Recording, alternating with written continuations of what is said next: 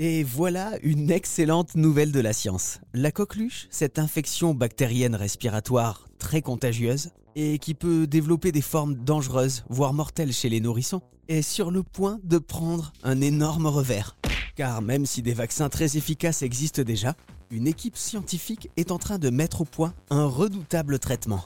Un vaccin encore plus efficace et par voie nasale. Voici le directeur de l'équipe de recherche internationale qui a mis au point ce vaccin le chercheur Camille Locht. Voilà, en fait, on s'est inspiré de la biologie naturelle de la coqueluche. Hein. Comme je vous ai dit, on travaille euh, sur la coqueluche et sur le germe et, son interaction avec l'eau depuis plusieurs, plusieurs dizaines d'années.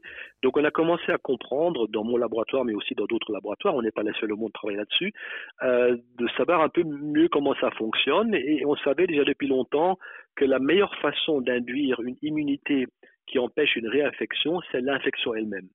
Donc, ce qu'il faut faire, si vous voulez, c'est de, miner le plus possible la nature et donc d'induire le même type de réponse immunitaire par une administration nasale d'un germe de coqueluche qui a été génétiquement modifié afin qu'il ne puisse pas rendre des gens malades, qui ne pose aucun problème de sécurité, mais qui puisse quand même s'installer pendant un certain temps dans la cavité nasale et ainsi induire une immunité qui ressemble comme deux gouttes d'eau l'immunité euh, induite par l'infection naturelle. Il faudra encore attendre quelques années que le vaccin passe ses phases de test pour être généralisé et mis en circulation.